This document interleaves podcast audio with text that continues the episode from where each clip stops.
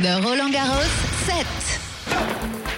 This podcast is brought to you by MasterCard.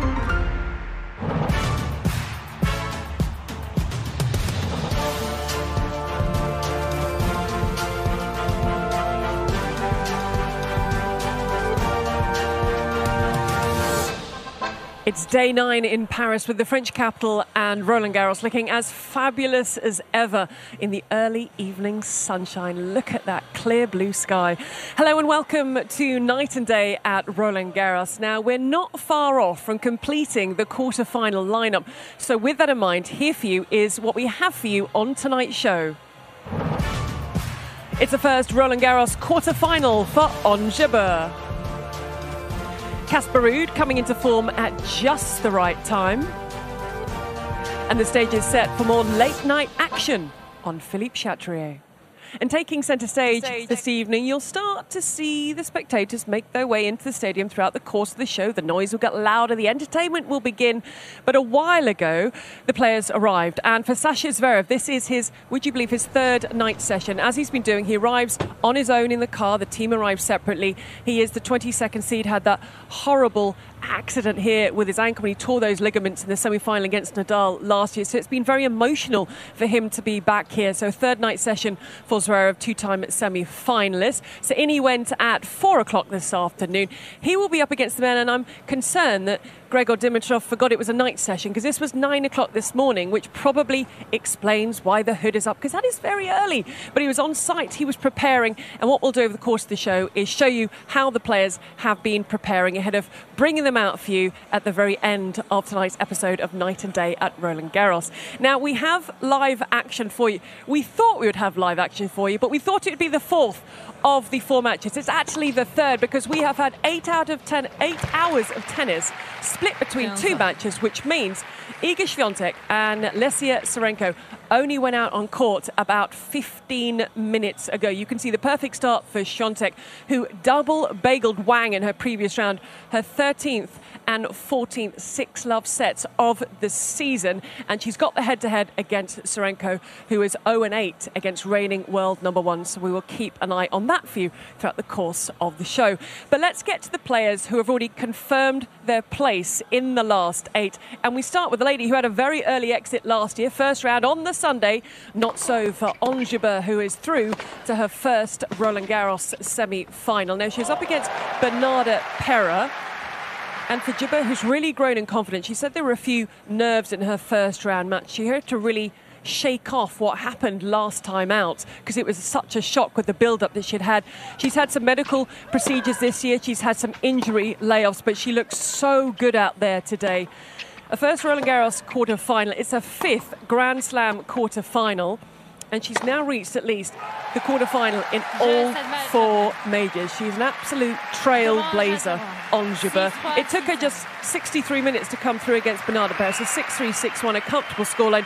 This was the first match on Philippe Chatrier. She'll have been delighted to get it done and to get off court.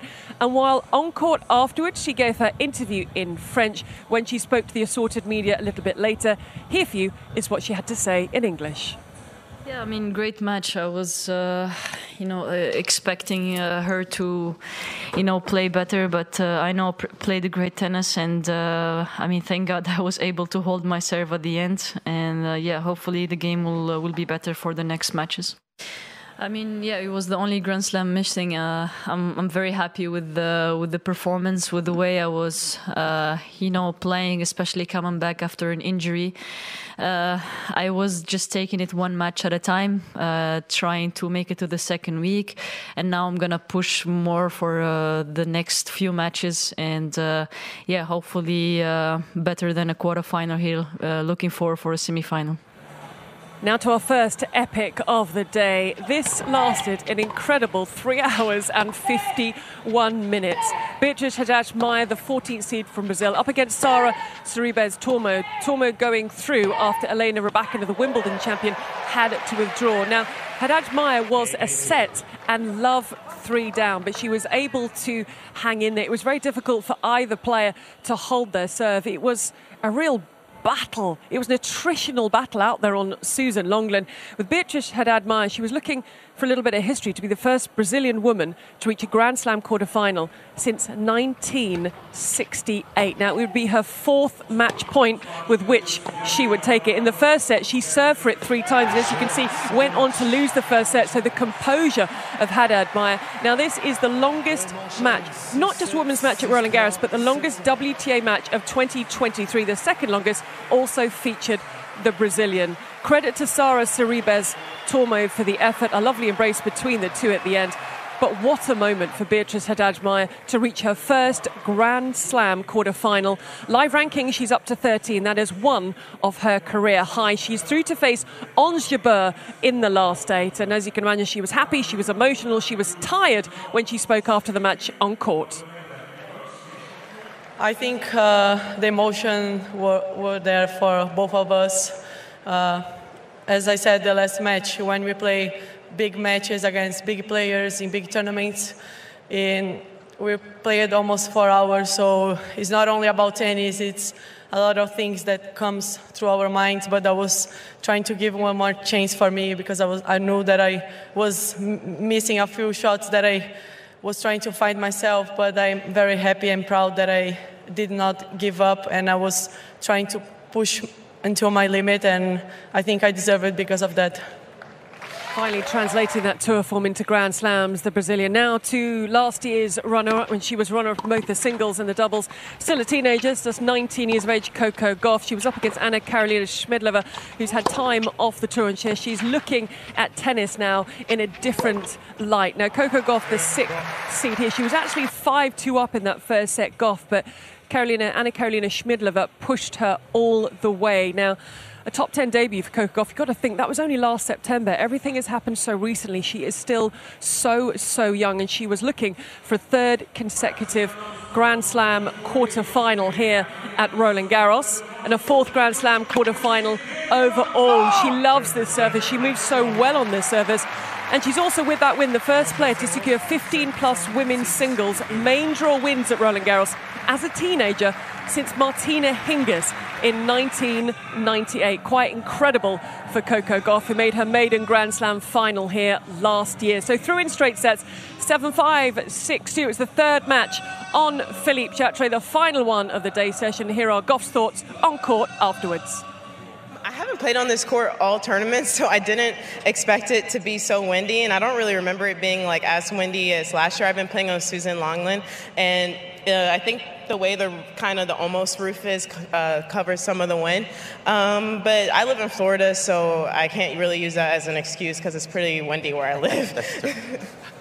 Now we're keeping an eye on Coco Gauff's next opponent. Is it going to be Iga Swiatek, the defending champion and the world number one, or is it going to be her opponent Lesia Tsurenko from Ukraine? Tsurenko is ranked at 66 in the world at the moment. Now they were delayed going out onto Suzanne Lenglen, an opportunity for Tsurenko to get herself on the board. Swiatek has, has really been getting into her groove. She had the injury problem in Rome. People wondered how that would affect Swiatek coming into these championships because you'll remember that last year she was an absolute tear in terms of her unbeaten run. But she's shown that she's got stronger and stronger. She's come through the tournament. She's raced to a four love start with 22 minutes on the clock. But Lesia Tsurenko is a fighter. She's shown that through this tournament with the results she's had and they're yet to drop a set, both of these players. It's going to happen to one of them very shortly. Lesia Tsurenko here just looking to get herself on the board, and she does.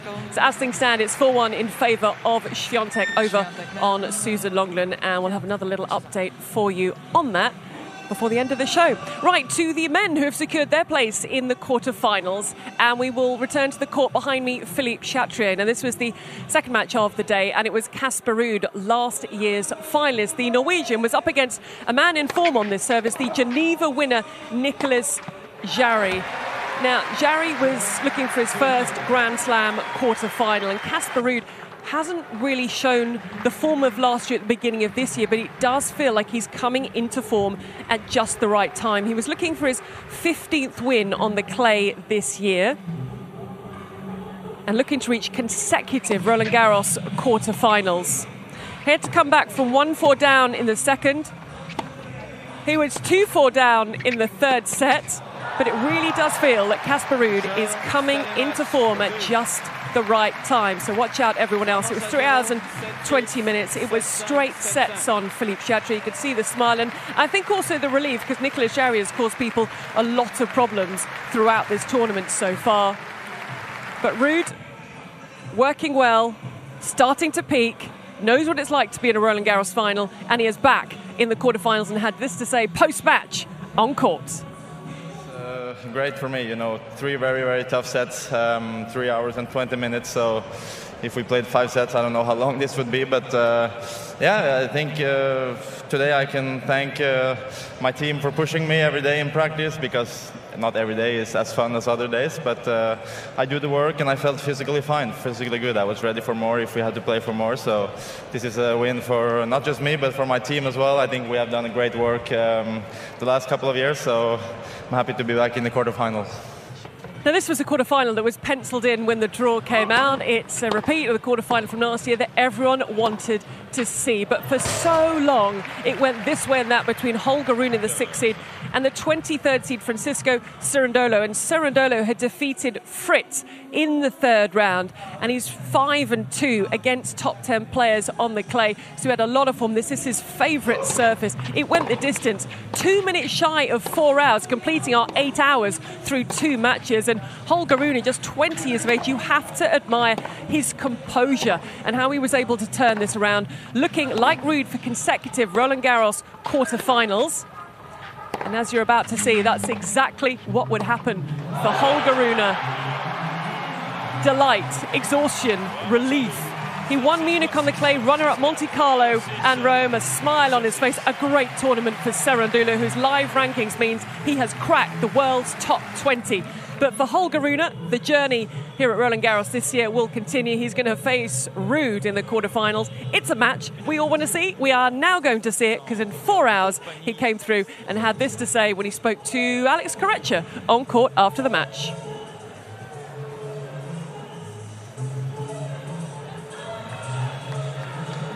It's very hard. I mean, it's a unique feeling to, to stay on this court in front of incredible crowd. So, I mean, it was uh, so much fun, guys. So, thank you so much. Thank you. Yeah, I mean, I had a heartbreaking loss in Australia, um, where I had this situation where I could serve for the match and lost, and uh, ended up in a in a match tiebreak like this. So actually, I told myself, you know, when we started the match tiebreak, just to relax and play tennis and enjoy, because, you know, moments like this stay stay with you forever. No matter how you win or you lose, you just go and enjoy and uh, try to play your best. So I enjoyed every moment.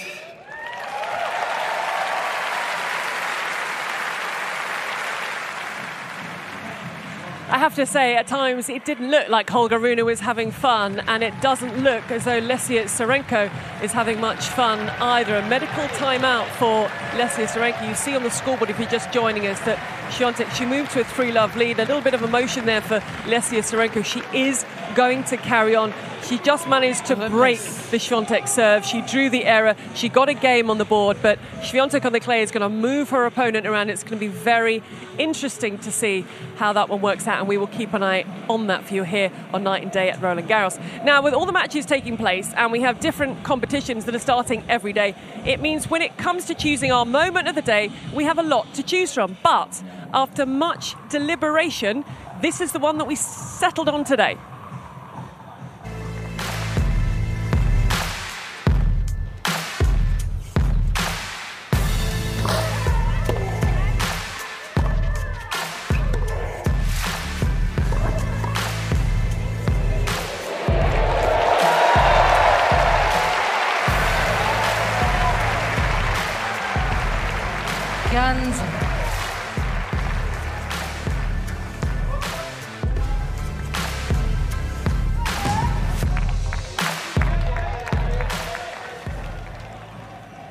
Bad, was it? If you had a different one, let us know via the social media channels, the official Roland Garros social media channels. We will go back to Sue Longland very shortly to see how Lesia Tsurenko is, is bearing up. But firstly, we're following the players who are in the night session tonight. We saw them arrive a little bit earlier. Then normally we follow them to the gym, and that's exactly where Sascha Zverev went.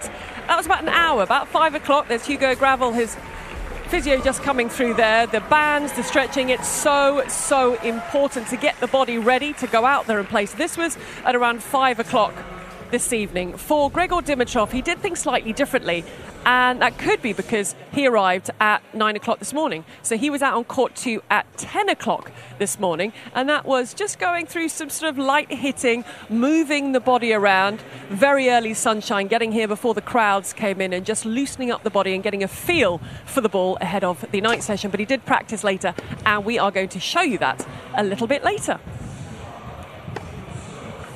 And we keep an eye on things on Suzanne Lenglen to see if Lesia Tsurenko is going to be able to continue against Iga Swiatek. We saw that she'd taken a game off her. She was 4 1 down, and we saw that the trainer was out. That's taking place on Suzanne Lenglen. It's a match that uh, was due to start many, many hours ago, but really struggling Lesia Tsurenko. She wants to be out there, she wants to be able to compete, but if you're not at your best and you are injured, it's going to be nigh on impossible against the defending champion and world number one, Iga Swiatek. It's good work though around the court from Lesia Tsurenko, but finding the gap with Swiatek and into the tram line just had to get out the way. So again, she's still there, but two points away now from 5-1 in that first set. We shall see if there are any decisions made by Lesia Tsurenko at the end of that first set. Now it's time to find out from the players who we spoke to at the beginning of tournament, have they or have they not in Never Have I Ever? Well, um, oh sorry, I have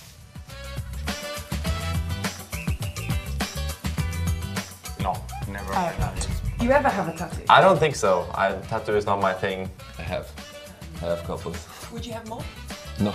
Caroline Garcia said she's thinking about getting a tattoo. What, she's gonna tattoo a bee or something?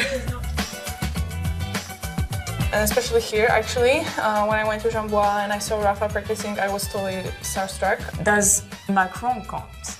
Yeah. So yeah, I have. I'm sorry. It was actually at Charleston last year. I took uh, Ajla Tomljanovic's bag. I went back to the hotel and she has a match.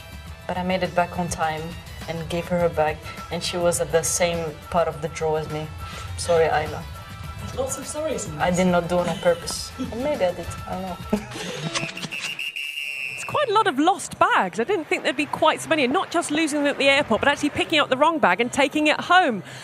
Lesia Tsurenko, unfortunately, looks like she's not going to be able to continue. She's leaning forward, she's shaking hands with Iga Swiatek. I think she wanted to continue after the medical timeout to see if she could give it her best. But as I mentioned, if you're not at your best, if there is an injury, if there is an eagle, you don't want to make it worse. The season is still fairly young. Look at the disappointment on Lesia Tsurenko's face. Came out here to battle. She hadn't dropped a set, Lesia Tsurenko, and technically she still hasn't, but she was 5 1 down and it is so sad to see for Lesia Tsurenko retiring 1 5 down after having that medical timeout and playing one more game to see if she could continue.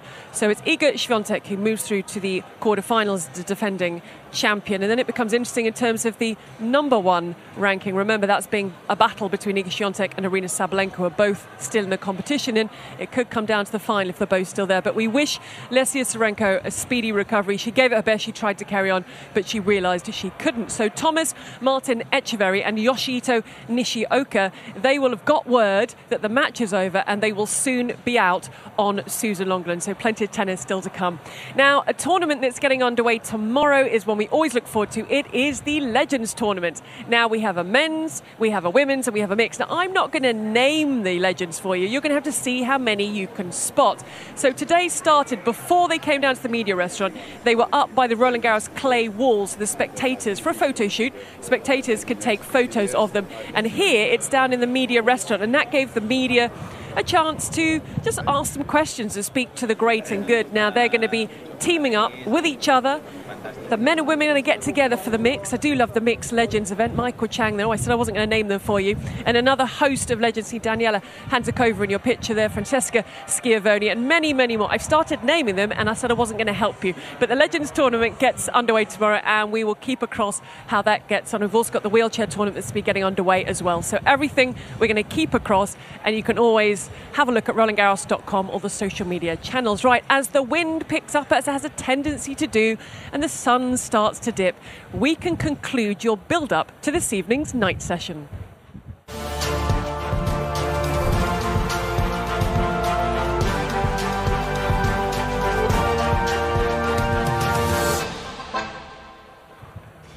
First meeting, just getting the wind out of my mouth there. It's the first meeting at a Grand Slam between Sascha Zverev and Grigor Dimitrov. We've got the 22nd seed in Sascha Zverev in his third night session.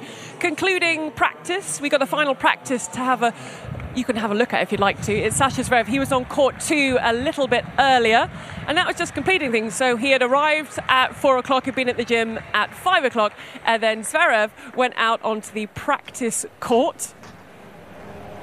Getting himself sorted. As I mentioned, he came on his own. He joined up with the team at the gym and then looks in pretty good spirits. And physically, he'll be prepared for the night session because it's the third one that he's had. So his body will be used to the rhythm and used to the routine because it can be a big change. The man he's facing now, he'd already had a practice on court. He was on court, so this is court two, and court two earlier was Grigor Dimitrov. So he decided to come out on Philippe Chatrier at 6:30. You can see Dani Vallverdu alongside him, and that's just to get a little feel for the court, a little feel for the conditions. They do change in the evening, gets a bit cooler. As we've seen, the wind picks up a little bit. So they are the final practice sessions for both the players that you're going to be seeing very shortly. So I've mentioned they met a few times before, but they're going to be breaking ground when it comes to Grand Slams.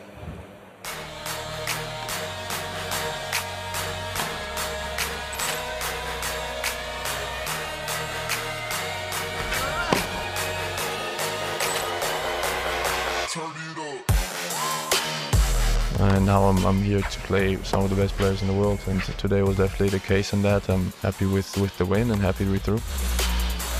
I need to prepare for a very tough match so I'm really um, got to stay within me and um, look forward to the next one.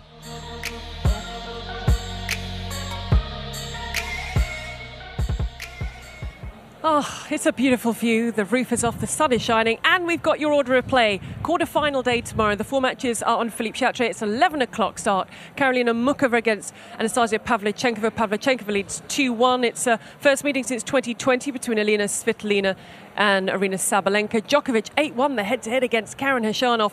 Then under the lights, it's a fifth meeting between Carlos Alcaraz and Stefanos Tsitsipas. But Alcaraz has won all four, most recently, the final on the clay in Barcelona this year. But we are looking forward to it. It's going to be a mouth watering matchup.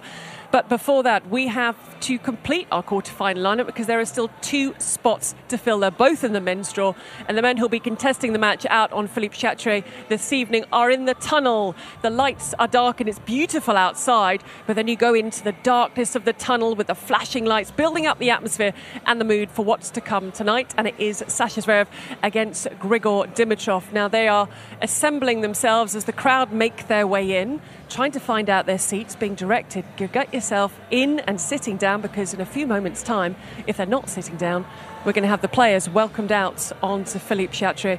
It is a wonderful evening to watch tennis, very lucky people who are in attendance this evening.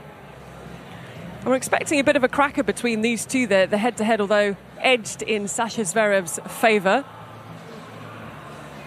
The great and good are here disguising themselves in sunglasses and there's the aerial view of Philippe Chatrier. Don't forget, you can follow it. Radio Roland Garros, ball by ball commentary coming your way. They'll be building up to it right now, and you can keep it on the social media channels as the match progresses. And don't forget to join us tomorrow when we will return as quarterfinal day gets underway here at Roland Garros. But until next time, take care. Enjoy the rest of your day. Bye for now.